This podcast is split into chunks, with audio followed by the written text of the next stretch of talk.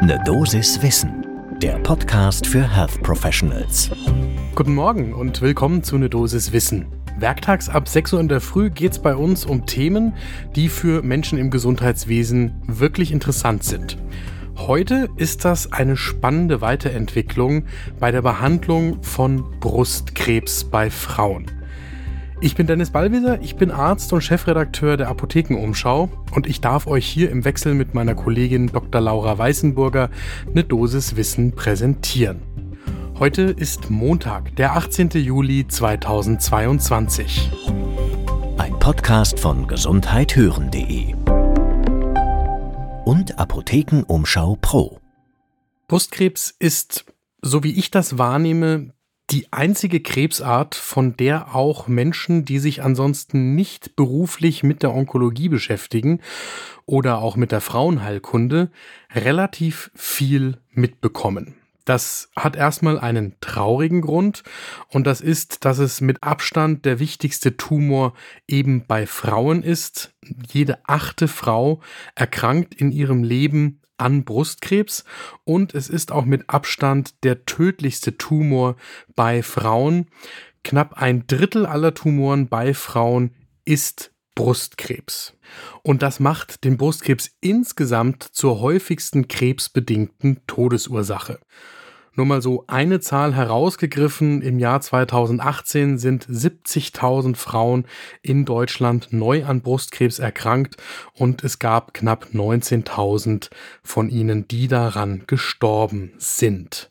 Allein das ist schon ein Grund, weshalb man relativ häufig auch als Nicht-Onkologe oder Nicht-Onkologin mit Brustkrebs in Berührung kommt. Und das andere ist, dass sich bei dieser Krebsentität in den vergangenen Jahrzehnten einfach wahnsinnig viel getan hat. Und so gab es immer wieder sowohl in der medizinischen Community als auch eben in den Medien viel Grund, sich dem Brustkrebs zu widmen und anhand dieses Krebses ein bisschen zu verstehen, wo die Behandlungsmöglichkeiten der Zukunft liegen könnten. Ich sag nur wieder eins herausgegriffen, also Aromatasehämmer und die ganze Diskussion rund um HER2. Das hätten wir, glaube ich, alle in der Breite in der Öffentlichkeit nie diskutiert, wenn es nicht beim Brustkrebs eine so große Rolle gespielt hätte. Und jetzt gibt es wieder beim Brustkrebs eine Neuentwicklung, die eine neue Art von Spannung verspricht, vielleicht in der Zukunft viel Leid bei erkrankten Frauen lindern kann. Und genau darüber lohnt es sich zu reden zum ersten Kaffee des Tages. So, zum Start versuche ich einmal kurz zu erklären, worum es jetzt geht. Bisher kennen wir beim Brustkrebs die Blockade mit einem Antikörper des HER2-Rezeptors. Das ist zum Beispiel mit Trastuzumab und das spielt jetzt hier bei der neuen Therapie auch eine Rolle. Das ist nämlich die eine Hälfte der neuen Therapie, das bekannte HER2-Rezeptorblockieren mit Trastuzumab. Und angekoppelt an Trastuzumab, das ist ein Antikörper, wie die Endung AB verrät, ist noch ein Chemotherapeutikum, das heißt Deruxtecan. Das Ganze nennt man dann eine Antibody-Drug Conjugate, also eine Verbindung von Antikörper, Trastuzumab, und Medikament, Chemotherapeutikum, Deruxtecan. Und was man sich davon jetzt verspricht und was gerade in einer spannenden Studie im New England Journal of Medicine veröffentlicht worden ist, ist folgendes. Man bringt mit dem Antikörper Trastuzumab das Chemotherapeutikum Deruxtecan direkt an den Wirkungsort in die Brustkrebszellen und dann kann das Chemotherapeutikum Deruxtecan dort die maximale Wirkung entfalten. Und das Spannende, beziehungsweise so ein bisschen erstmal absurd anmutende für den Nicht-Onkologen wie mich ist, dass das sogar dann seine Wirkung entfaltet, wenn die Zellen den HER2-Rezeptor eben gerade nicht tragen. Das könnte in der Theorie einen größeren Effekt erzielen und weniger systemische Nebenwirkungen bedingen, weil das Zytostatikum, also das Chemotherapeutikum, das Deruxtecan eben dann nicht überall im Körper vorhanden ist, jedenfalls nicht in der Dosis. Und um diese Theorie jetzt zu überprüfen, gibt es aktuell Studien. Über eine davon rede ich heute. Wer die nachlesen will, die ist am 7. Juli im New England Journal of Medicine erschienen. Das Ganze nennt sich Destiny Breast 4 Studie zum Googlen auf der Website des New England Journal. Und damit zu den Details der Studie. Also, eingeschlossen sind Frauen mit metastasiertem Brustkrebs, die nur wenige HER2-Rezeptoren auf ihren Krebszellen ausgebildet hatten. Nach der früheren Klassifikation würde man sagen, die sind HER2 negativ, obwohl sie wenige HER2-Rezeptoren haben. Diese ganze Klassifikation steht aber ehrlicherweise mit diesen neuen Medikamenten und den Ideen hinter diesen Behandlungskonzepten in Frage.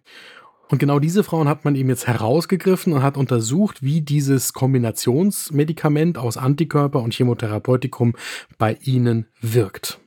Die Frauen, die hier untersucht worden sind, die gelten nach den bisherigen Regeln schon als weitgehend austherapiert. Das heißt, die haben schon Chemotherapiezyklen hinter sich und eingeschlossen worden sind gut 550 Patientinnen, die zu zwei Dritteln in die Verum-Gruppe eingeschlossen worden sind, randomisiert, also Trastuzumab und Deroxtecan alle drei Wochen.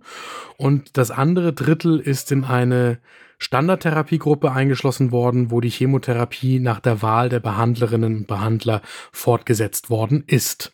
Der primäre Endpunkt, der untersucht worden ist in der Studie, ist das progressionsfreie Überleben, also nicht das Gesamtüberleben.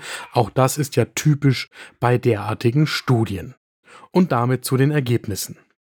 In der Gruppe, die mit dem Trastuzumab plus Deruxtecan behandelt worden ist, hat sich das progressionsfreie Überleben verdoppelt auf einen medianen Wert von gut zehn Monaten im Vergleich zum Median von knapp fünfeinhalb Monaten unter der Standardchemotherapie. Und das Gesamtüberleben, das hat sich auch signifikant erhöht vom im Median 17,5 Monaten auf dann knapp 24 Monate. Bei der Behandlung sind die Nebenwirkungen in der Gesamtheit als moderat und im Allgemeinen gut beherrschbar angegeben worden, aber es gibt ein immerhin 10 bis 12-prozentiges Risiko für eine interstitielle Lungenerkrankung, die in manchen Fällen auch letal enden kann. Und das bedeutet, dass man bei dieser neuen Therapie besonders wachsam sein muss und da sehr früh screenen muss mit einer CT, falls die Patientinnen einschlägige Symptome zeigen.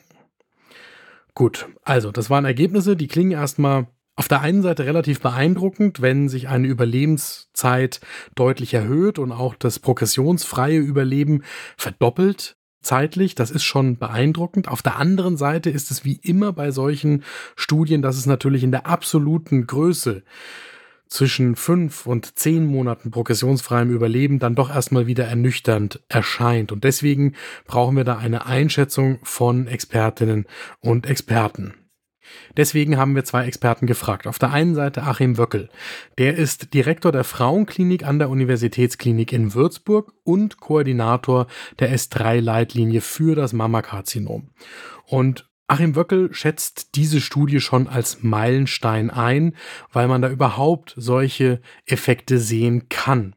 Er sagt, da steckt schon ganz schön Potenzial drin, auch wenn man jetzt noch nicht weiß, wie sich das dann bei anderen Frauen in anderen Studien unter anderen Bedingungen darstellen wird. Man braucht dann natürlich noch viel mehr Studien, aber es ist trotzdem so, dass dieses Therapeutikum auf jeden Fall eine Rolle spielen wird. Welche genau, das wird man noch sehen.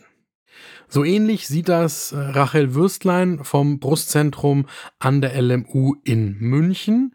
Sie geht davon aus, dass vor allem die Pathologinnen und Pathologen jetzt gefordert sind, deutlich differenziert dazwischen HER2 negativ, HER2 low ausbildenden und HER2 positiven Patientinnen zu unterscheiden, damit man eben die Grundlage schafft für die differenzierte Behandlung mit diesem Doppeltherapeutikum. Und außerdem geht Rachel Würstlein davon aus, dass diese Art der Medikamente, und das müssen jetzt nicht genau die beiden Therapeutika sein, in der Zukunft natürlich eine wichtigere Rolle spielen werden, intensiv beforscht werden und dass man sich dann mit den Besonderheiten nochmal ganz eigen auseinandersetzen muss. Die aktuelle Kombination Trastuzumab und Deruxtecan die ist seit 2021 in der EU schon zugelassen bei bestimmten Patientinnen, die einen inoperablen oder metastasierten HER2-positiven Tumor haben und die auch schon vortherapiert worden sind. So, was nehme ich aus der aktuellen Folge eine Dosis Wissen mit? Es bleibt spannend beim Brustkrebs. Das eine ist, dass da immer noch enorme Schritte unternommen werden. Klar, da wird auch viel geforscht, weil es ein so bedeutender Tumor bei den Frauen ist. Auf der anderen Seite werden da auch echte Fortschritte gemacht und das bleibt spannend, das zu beobachten, gerade weil man ja auch etwas lernen kann für die anderen Tumorentitäten, denen man so begegnet. Das war eine Dosis Wissen für heute. Die nächste Folge gibt's morgen ab 6 Uhr in der Früh, überall da, wo ihr Podcasts hört.